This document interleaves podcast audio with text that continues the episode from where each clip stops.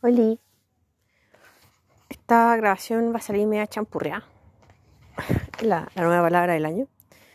Que como que viene gente, sale gente. Hay que salir, hay que volver.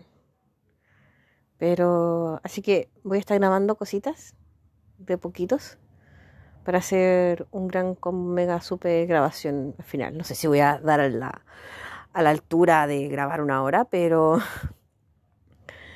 pero haré mi mejor esfuerzo.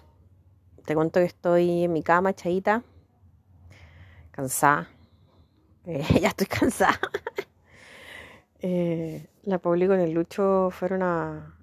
llegó el, chico, el amigo de ella, así que... Que finalmente lo conocía. Muy chistoso, la Bueno, ya estado en mi casa, en Valpo. Y bueno, cuando hablemos te cuento. Y el Klaus está abajo dibujando y yo me vine a arrancar aquí un ratito contigo. Y Murakami, un trío intenso con tropa de asalto y todos los demás.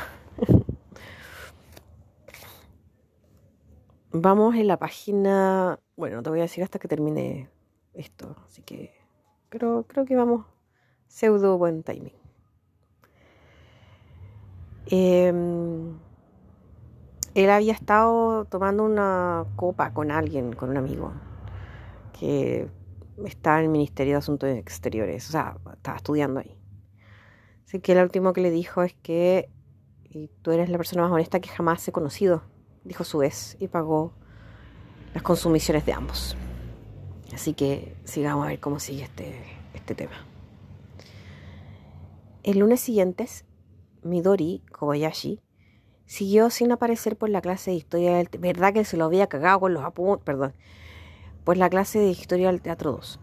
Tras comprobar de una ojeada que no estaba en el aula, me senté, como siempre, en la primera fila. Y mientras el profesor llegaba, empecé a, escribirle una carta a Naoko. Le hablé de mi viaje durante las vacaciones de verano. Le hablé de los caminos que había recorrido, de los pueblos por donde había pasado, de la gente que había conocido. Comillas. Por la noche Siempre pensaba en ti. Al dejar de verte he comprendido cuánto te necesito. La universidad es insoportablemente aburrida, pero asisto a todas las clases y estudiar es, es una disciplina. Desde que tú no estás, todo me parece insignificante, absurdo. Quiero verte alguna vez y hablar contigo. Si fuera posible, me gustaría ir a visitarte al sanatorio y pasar unas horas contigo. Si fuera posible, me gustaría andar a tu lado como antes Quizás te moleste, pero respóndeme, por favor, aunque sea solo unas líneas.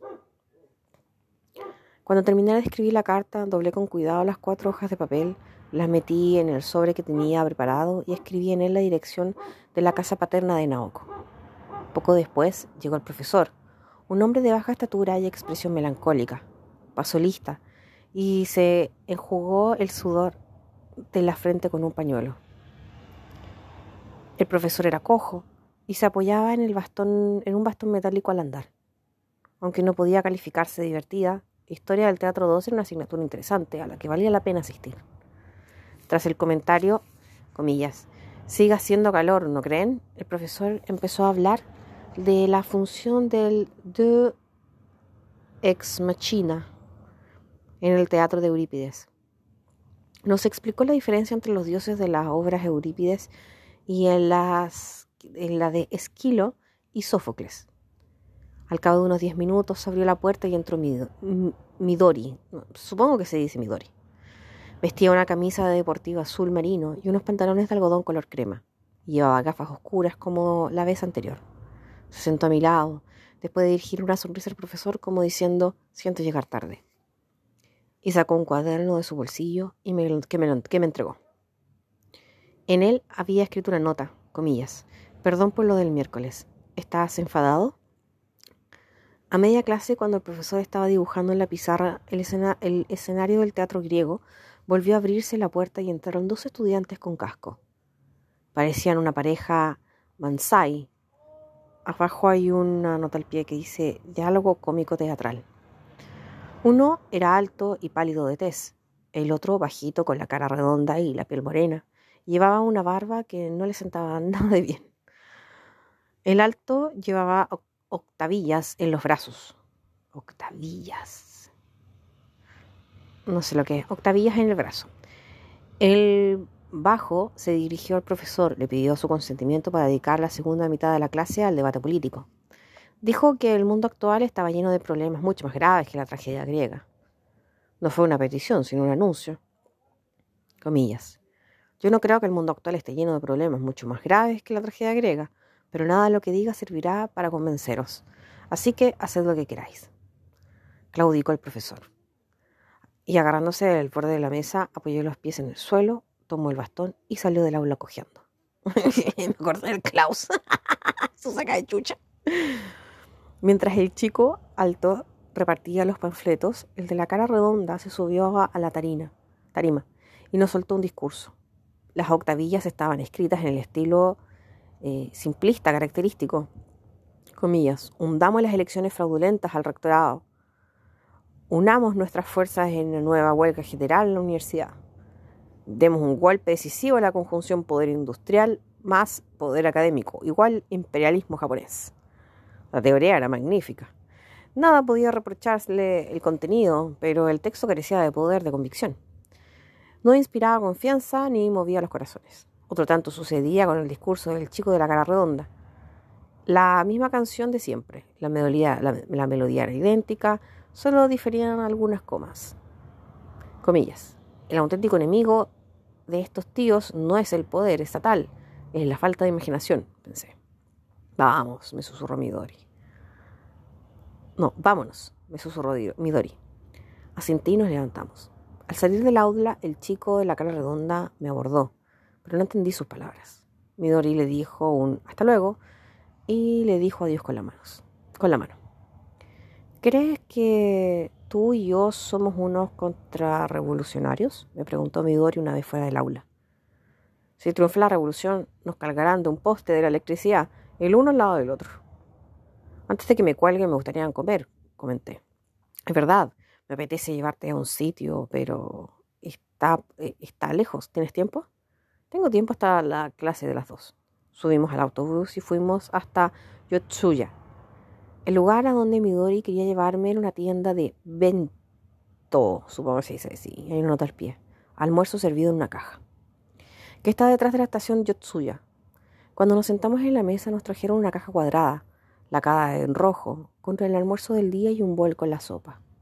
Había valido la pena ir en autobús hasta allí. ¡Qué bueno! exclamé. Sí, y además está bien el precio. Vengo a comer aquí de vez en cuando desde que iba al instituto. Mi escuela estaba muy cerca de aquí, había unas normas muy estrictas y nosotros veníamos a comer a escondidas. Era la clásica escuela donde expulsan temporalmente solo por escaparte a comer afuera. Al quitarse las gafas de sol, me pareció que Midori tenía los ojos más somnolientos que la vez anterior jugueteaba con un brazalete de plata que llevaba en la muñeca izquierda o se rascaba el rabillo del ojo con la yema de los dedos meñique. ¿Tienes sueño? le pregunté. Un poco. No duermo bien, dijo. Entre una cosa y otra no tengo tiempo. Pero no pasa nada, no, no te preocupes. Ah, y perdona por lo del otro día. Me surgió uno de esos compromisos ineludibles. Por, fue por la mañana de repente y no pude arreglarlo. Pensé en llamarte restaurante, pero no recordaba el nombre. Tampoco sabía tu número de teléfono. ¿Me, esperas, ¿Me esperaste mucho rato? No importa, a mí me sobra tiempo. ¿Tanto tiempo tienes? Tengo tanto tiempo que hasta puedo darte un poco para que duermas. Midori me sonrió con una mejilla apoyada en la palma de su mano. Me miró con los ojos. Me miró a los ojos. Qué amable eres. No soy amable, tengo mucho tiempo, expliqué. Por cierto, el otro día cuando te llamé a casa me dijeron que habías ido al hospital. ¿Te pasaba algo? Casa. Arqueó las cejas. ¿Cómo averiguaste mi número de teléfono? Lo busqué en la asociación de alumnos. Cualquiera puede hacerlo. Ella sintió con dos o tres movimientos de cabeza como diciendo claro.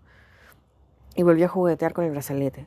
No se me había ocurrido. Yo también hubiera podido averiguar tu número de esa manera. Del hospital ya te hablaré otro día. Ahora no me apetece, perdona.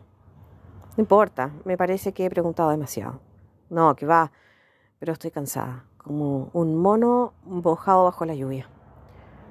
¿No deberías volver a casa y dormir un poco? Dije. Ahora, ahora no. Tengo sueño. Pasemos. Me llevó hasta su antigua, antigua escuela.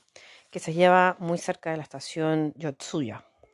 Al pasar por delante de la estación me acordé de Naoko y de nuestros interminables paseos. Todo empezó en aquel lugar.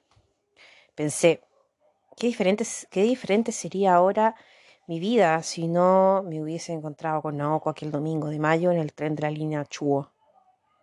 Pero me corregí de inmediato, diciéndome que aunque no hubiese sido así, el resultado hubiera sido el mismo. Quizás aquel día nos encontramos por primera... Quizás aquel día nos encontramos... Te caíste. Sorry que me dio el teléfono. A Virgencita Guadalupe, que no la chunta al ángulo. Uy, ya. Calmado, calmado, ya hice. Quizás aquel día nos encontramos porque tenía que porque así tenía que ser. Y aunque no nos hubiésemos encontrado entonces, hubiese ocurrido en otra ocasión. No tenía ninguna razón para creerlo, porque me daba esa impresión. Mi Yodi, te caíste de nuevo. Cuando digo que te caíste es porque tengo el celular aquí como, como aquí en, mi pecho. Entonces, para agarrar el, micrófono y poder tomar el libro. Te caíste. ya, ok, perdón, continúa. Eh, quizás, bueno, hubiese pasado, se hubiesen encontrado igual, básicamente. No tenía ninguna razón para creerlo, pero me daba esa impresión. Midori, Kobayashi y yo nos sentamos en un banco.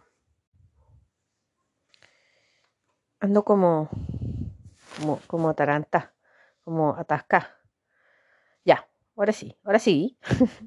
Midori, Kobayashi y yo nos sentamos en un banco del parque y contemplamos la escuela donde ella había estudiado.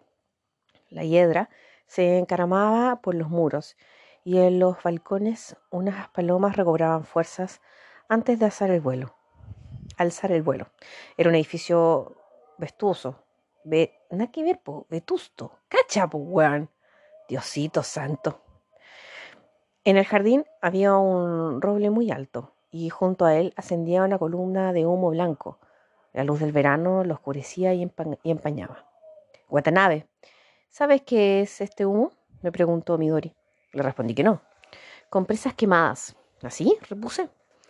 No se me ocurrió otra cosa que decir. Compresas, tampones, dijo Midori sonriendo. Todo eso se tira al codo de la basura de los lavabos. Piensa que esta es una escuela de niñas. El viejo conserje los recoge de los jugos y los quema en el, incinerador. De ahí el humo. Da una sensación de amenaza, comenté. Sí, eso es lo que yo pensaba cada vez que lo veía a través de las ventanas de la clase. Qué amenazador.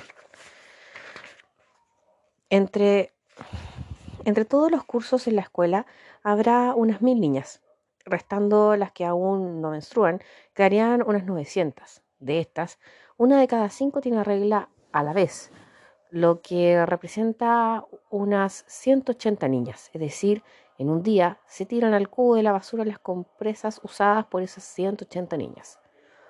No sé cuánto será exactamente. Una cantidad considerable. Las compresas de 180 chicas. ¿Qué, debe sentirse al ir recogiendo y quemando todo eso? No tengo idea, dije. ¿Cómo iba a saberlo yo? Ambos permanecimos unos instantes contemplando el humo blanco. En realidad, a mí no me gustaba venir aquí. Midori la dio la cabeza. No quería ingresar a una escuela pública, ser una persona corriente que va en una escuela normal y vivir una adolescencia divertida y relajada, pero a mis padres se les ocurrió meterme aquí, por las apariencias. A veces ocurre que una niña es buena estudiante en primaria, los maestros dicen, con las notas que se saca esta niña, debería llevarla a ese colegio. Y eso es lo que me pasó. Estudié seis años en esta escuela, pero jamás llegó a gustarme. Tenía clases Venía a clases con una única idea a la cabeza, salir de aquí cuanto antes. Incluso recibí el premio de puntualidad y asistencia, pese a lo mucho que detestaba la escuela. ¿Y sabes por qué? No, porque la odiaba a muerte. Por eso no falté un solo día, no quería que la escuela me venciese. Con que me hubiera derrotado una vez hubiese sido el fin. Tenía miedo de que si me vencía una vez empezaría a deslizarme pendiente abajo. He ido a la escuela a rastras, con 39 grados de temperatura, y al preguntarme el profesor Kobayashi, ¿te encuentras mal? Mentía diciendo que estaba bien. Así me dieron el premio de puntualidad y asistencia junto con un diccionario francés. Por eso en la universidad elegí estudiar alemán, porque no quería deberle nada a este colegio. No es broma. ¿Por qué lo odias tanto? ¿A ti te gusta el tuyo? Yo fui a una escuela pública de lo más normal, jamás me lo planteé. En este colegio se reúne la LID, dijo Midori. Aquí se juntan casi mil niñas de buena familia, de buena familia y que más encima sacan buenas notas. Todas eran niñas ricas, hay que serlo. La matrícula es cara, hay muchas contribuciones en los viajes de estudio, eh, muchas contribuciones. En los viajes de estudio se alojan en los hoteles de lujo de Kioto y, toman manjares selectos en bandejas lacadas. Y una vez al año dan en el contenedor del hotel Okura clases de, de modares en la mesa. Vamos, que no es una escuela normal. ¿Sabes que a las eh, ¿Sabes que de las cinco, de las 170 alumnas del curso, yo era la única que vivía en Toshima? Una vez miré la lista de alumnas matriculadas. Me preguntaban, me, me preguntaba dónde vivían. Increíble. En Shiyoda-ku, Saban-sho, Minato-ku, Moto Asabu, Ota-ku, ay Diosito, Denenshofu, Setagaya-ku, Seiyo. Hay una nota pie distritos y barrios de Tokio donde se hallan muchos edificios oficiales y vive gente acomodada. Todas en sitios así. Solo había una que vivía en Shibaken, otra nota al pie. Prefectura cercana a la provincia de Tokio, Tokio-to, donde vive muchos trabajadores que se desplazan diariamente a sus trabajos en Tokio. Intenté hacerme amiga suya. Era una buena chica. Me dijo, ¿quieres venir a mi casa? está lejos. Ah, Está lejos, me sabe mal, respondí.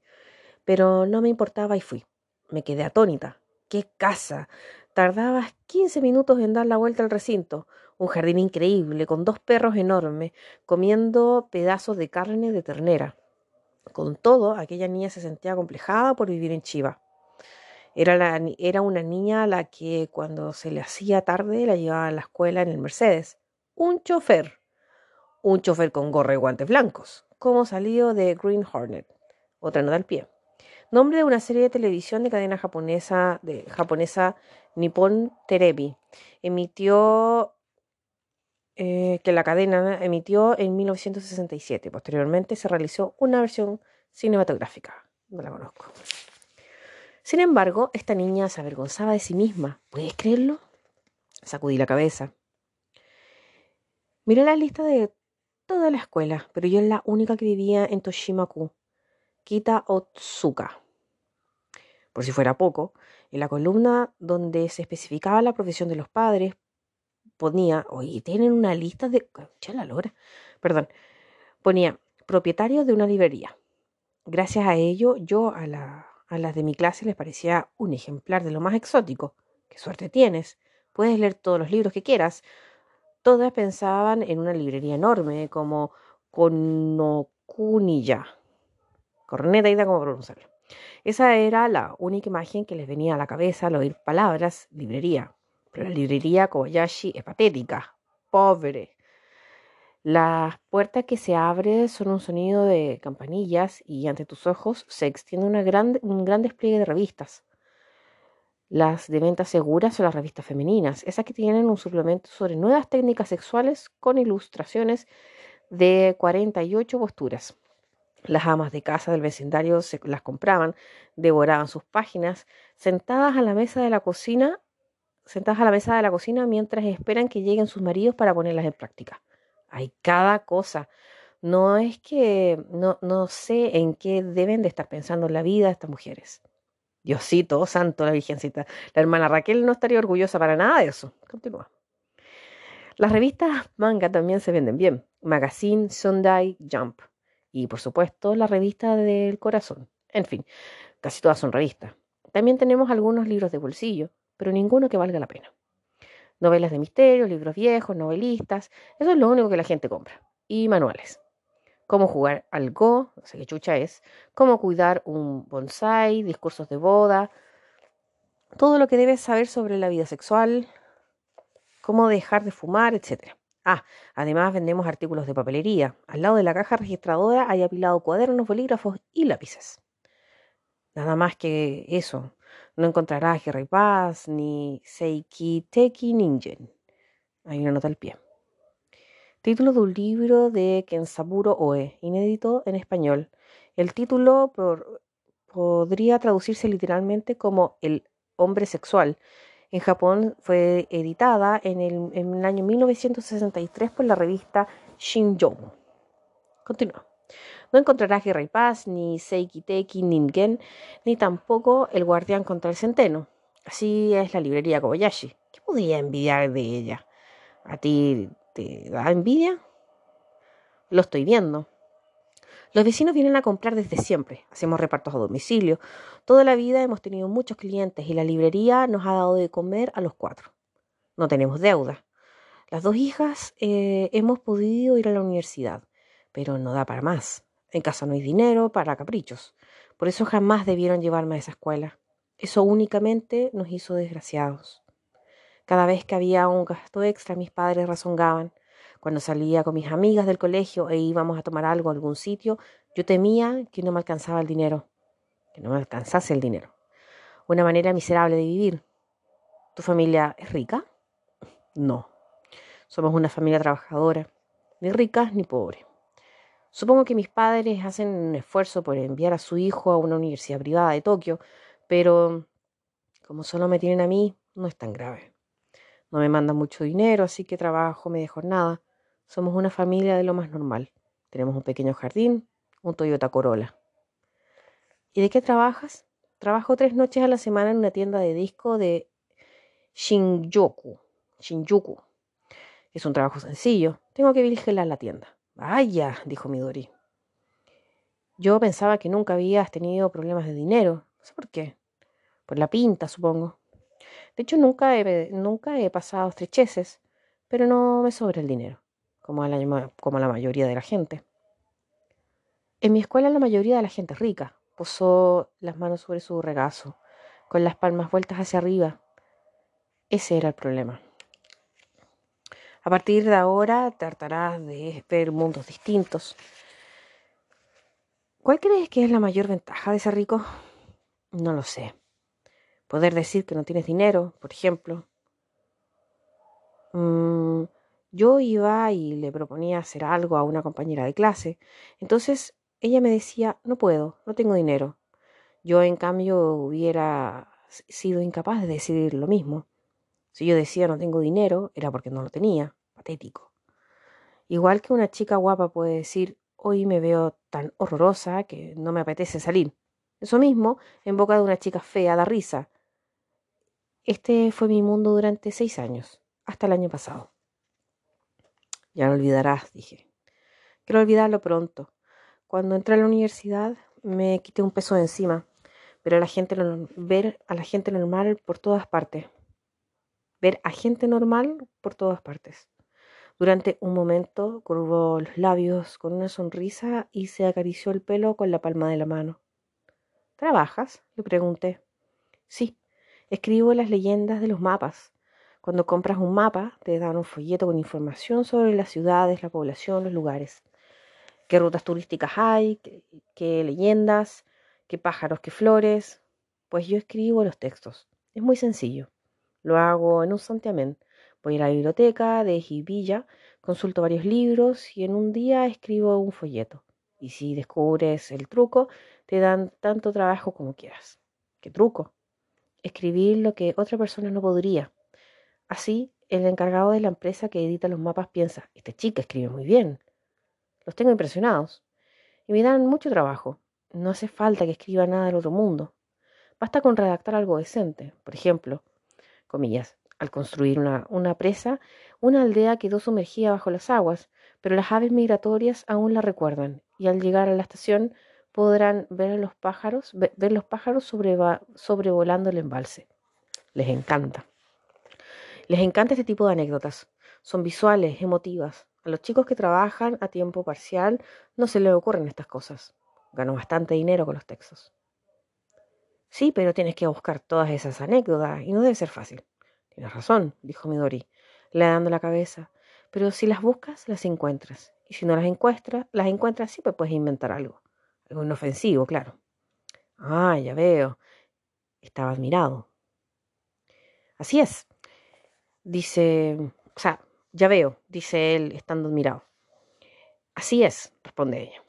Midori quería que le explicara cosas de mi residencia, así que le conté las consabidas historias del izamiento de la bandera y de la gimnasia radiofónica de tropa de asalto. También ella se rió a carcajadas al oír las anécdotas de tropa de asalto. Al parecer, mi antiguo compañero ponía de buen humor a cualquier persona. Midori comentó que la residencia debía ser muy cómica y que quería verla. Le dije que ahí no había nada interesante.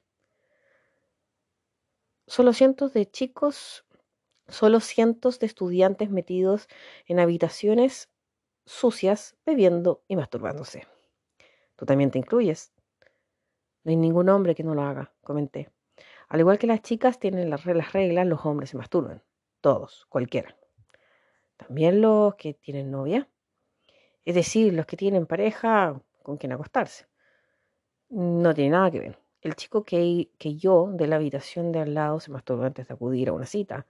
Dice que así se relaja. No sé mucho al respecto. He estudiado siempre en una escuela de niñas. Eso no lo explican en los suplementos de las revistas femeninas, ¿verdad? Claro que no, Midori se rió. Por cierto, Watanabe, ¿tienes algo que hacer este domingo? ¿Estás libre? Lo estoy todos los domingos, pero a las seis de la tarde tengo que ir a trabajar. ¿Por qué no vienes a mi, casa, a mi casa? A la librería Kobayashi. Aunque la tienda está cerrada, hago guardia hasta el anochecer. Espero una llamada importante. ¿Te apetece comer en mi casa? Cocinaré para ti. Sí, gracias. Midori rasgó una hoja del cuaderno y me dibujó un detallado mapa. Luego sacó un bolígrafo rojo y trazó un enorme X en el lugar donde se hallaba su casa. La encontrarás aunque no quieras. Hay un gran letrero que dice Librería Kobayashi. ¿Podría, ¿Podrás venir a las doce? Tendré la comida preparada. Le di las gracias y me metí el mapa en el bolsillo. Le dije que debía volver a la universidad porque a las dos tenía clases de alemán. Midori tenía que ir a un sitio y tomó el tren en Totsuya. El domingo me levanté a las nueve de la mañana. Me afeité, hice la, eh, hice, la colada y tendí la ropa en la azotea. Hacía un día espléndido. Me percibían, me percibía, se, percibían los primeros efluvios del otoño. Efluvios. Agüita podría ser con algo, pero no. Del otoño. Un. Lo voy a buscar. Hola, soy Lina y no tengo señal para en el celular, así que no, no puedo saberlo. En fin, ¿dónde quedé? Mm, ah, sí, sí, acá abajo. Se, eh, se percibían los primeros efluvios del otoño. Un enjambre de libélulas rojas revoloteaban en el patio y los niños del barrio las perseguían con un mariposas en la mano. Nunca hice eso. Bueno, continúo. No hacía ni pizca de viento y la bandera colgaba lacia del asta. Me puse una camisa bien planchada, salí del dormitorio y me dirigí a pie a la estación del tranvía. El domingo por la mañana no se veía un alma por aquel barrio de estudiantes, desierto y con la mayoría de tiendas cerradas.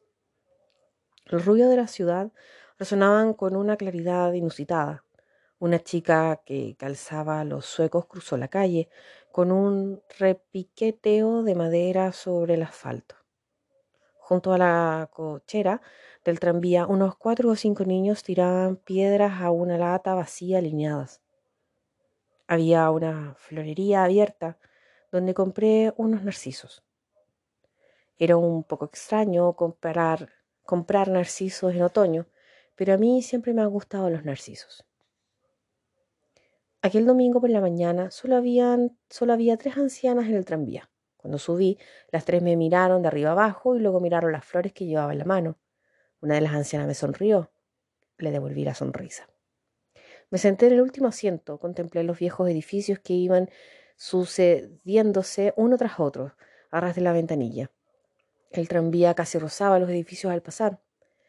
En el tendedero de una casa vi diez macetas de tomates y a su lado el gato negro, un, gato negro grande dormitando al sol.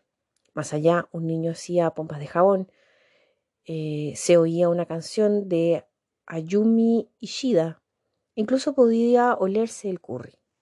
El tranvía se abrió paso entre la, entre la intimidad de las callejuelas. A lo largo del trayecto subieron algunos pasajeros, pero las tres ancianas continuaron absortas en su conversación, incansables, con las cabezas muy juntas. Me apeé cerca de la, estación, eh, cerca de la estación Otsuka y siguiendo el plano que Midori me había dibujado, caminé por una avenida poco transcurrida, poco concurrida, similar.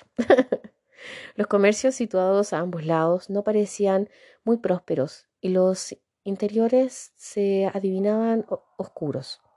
Los letreros estaban medio borrados. A jugar por la antigüedad y el estilo de los edificios, aquella zona no había sido bombardeada durante la guerra. Y la hilera de las casas había quedado tal cual como estaba. Por supuesto, algunas casas habían sido reconstruidas, otras ampliadas o restauradas, pero eran esas eran básicas precisamente las que más ruinosas se veían. La atmósfera del barrio hacía suponer que la mayoría de la gente, harta de la, la contaminación, del ruido y de los alquileres altos, se había mudado a los suburbios y que solo quedaban los apartamentos baratos, las viviendas cedidas por la compañía, las tiendas de difícil traslado y algunas personas tercas que se aferraban al lugar donde habían vivido siempre. El humo de los tubos de escape de los coches lo cubría todo, de una pátina de suciedad como si fuera una bruma. Cuando, tras andar unos diez minutos, giré en la gasolinería, encontré una pequeña calle comercial y justo en el medio vi un letrero que decía Librería Kobayashi. Ciertamente no era una tienda grande, pero tampoco tan pequeña como se desprendía del relato de Midori. Era la típica librería de barrio. Se parecía mucho a la librería a la que yo, de pequeño, corría a comprar mis tibeos, mis tebeos el día que salía a la venta. De pie frente a ella sentí nostalgia. En cualquier barrio había una librería como aquella. La tienda tenía la puerta metálica, bajaba donde se leía el rótulo Seminario Bunshu, Bunchun, todos los jueves a la venta. Faltaban 15 minutos para las 12. Dado que no me apetecía matar el tiempo andando en la calle con los narcisos en la mano, pulsé el timbre que estaba al lado de la puerta metálica, retrocedí dos o tres pasos y esperé. Quince segundos después aún no me habían respondido. Estaba dudando si volver a llamar al timbre cuando sobre mi cabeza una ventana se abrió con estrépito. Alcé la mirada y vi que Midori se asomaba secándose las manos. Sube la puerta, sube, eh, sube la puerta y entra, me gritó. Llego pronto, llego pronto, ¿te importa? Le grité en respuesta, en absoluto, sube el primer piso, ahora no puedo dejar lo que estoy haciendo y cerró la ventana. Levanté un metro la puerta haciendo un ruido espantoso. Me escurrí hacia el interior y volví a bajarla. La tienda estaba oscura, como boca de lobo. Tropecé con un, paquete de revistas para devolver depositado en el suelo y a punto estuve de caer, pero al final logré cruzar la librería. Me quité los zapatos y tientas y subí. Al interior de la casa estaba sumido en la penumbra. En la entrada había un sencillo recibidor con un tresillo. La estancia no era muy amplia y por la ventana entraba una luz mortecina que recordaba una película polaca antigua. A mano izquierda vi una especie de almacén. También se vislumbraba la puerta del lavabo. Subí con infinita precaución una escalera empinada que quedaba a la derecha y llegué al primer piso. Este era mucho más luminoso que la planta baja, lo que me hizo lanzar un suspiro de alivio. ¡Eh, por aquí! se oyó en algún lugar la voz de Midori. En lo alto de las escaleras, a la derecha, estaba el comedor y al fondo la cocina. La casa, aunque vieja, parecía haber sido reformada recientemente y tanto el fregadero como los grifos y los armarios de la cocina eran nuevos y relucientes. Midori preparaba la comida. Se le oía remover algo en la cazuela y el olor, de el, olor a pescado asado inundaba la cocina. En la nevera hay cerveza. Siéntate ahí y toma, y, y toma una, dijo Midori mirándome. Saqué una lata de cerveza del frigorífico, me senté a la mesa y me la bebí. Estaba tan fría que me pregunté si llevaría medio año dentro de la nevera. Sobre la mesa había un pequeño cenicero de color blanco, un periódico y una salsera, con salsa de soya, papel de notas y un bolígrafo. En el papel había anotado un número de, había anotado un número de teléfono y unas cifras que parecían la cuenta de la compra. Termino en diez minutos. ¿Te importa esperarme sentado? No dije. Ve abriendo el apetito. Hay mucha comida. Entre sorbo y sobre la cerveza Lo siento. Entre sorbo y sorbo eh, de cerveza fría, observé a Midori de espaldas, que cocinaba con esmero. Movía su cuerpo con agilidad y destreza mientras realizaba cuatro tareas a la vez. Yéndola, uno pensaba que estaba probando lo que se cocía en la cazuela, que picaba algo sobre la tabla de cortar o sacaba algo del frigorífico y lo servía en un plato o que estaba lavando un cacharro que estaba que, ya no necesitaba. Las de espaldas recordaba a un percusionista indio, de esos que mientras estaban haciendo sonar una campanilla aporreaba una tabla y golpeaba unos huesos de búfalo de agua. Todos esos movimientos eran rápidos y precisos, el equilibrio perfecto. La contemplé con admiración. Si puedo ayudarte en algo, dímelo, Tranquilo, estoy acostumbrada a hacerlo sola. Midori me miró de soslayo y esbozó una sonrisa. Vestía unos vaqueros ceñidos y una camiseta azul marina con una gran manzana, el logotipo de Apple Records, impresa detrás.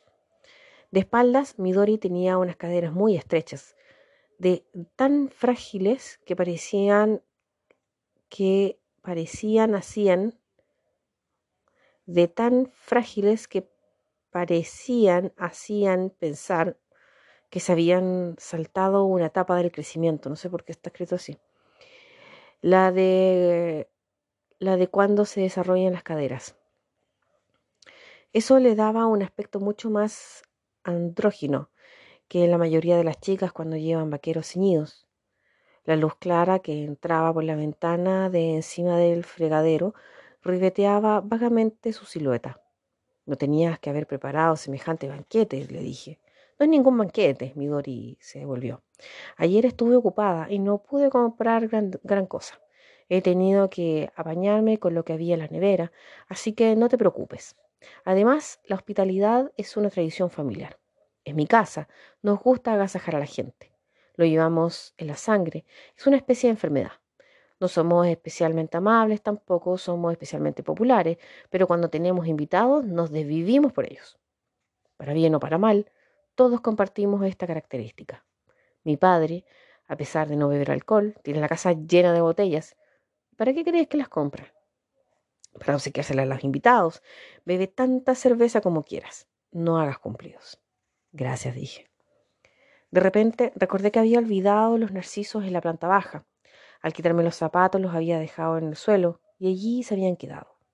Volví a bajar, recogí los narcisos blancos que yacían en la penumbra y volví a la cocina. Midori sacó de la alacena un vaso largo y estrecho y los metió adentro. Me encantan los narcisos, dijo. Una vez, cuando estudiaba secundaria, canté siete narcisos en la fiesta de la cultura de la escuela. ¿La conoces?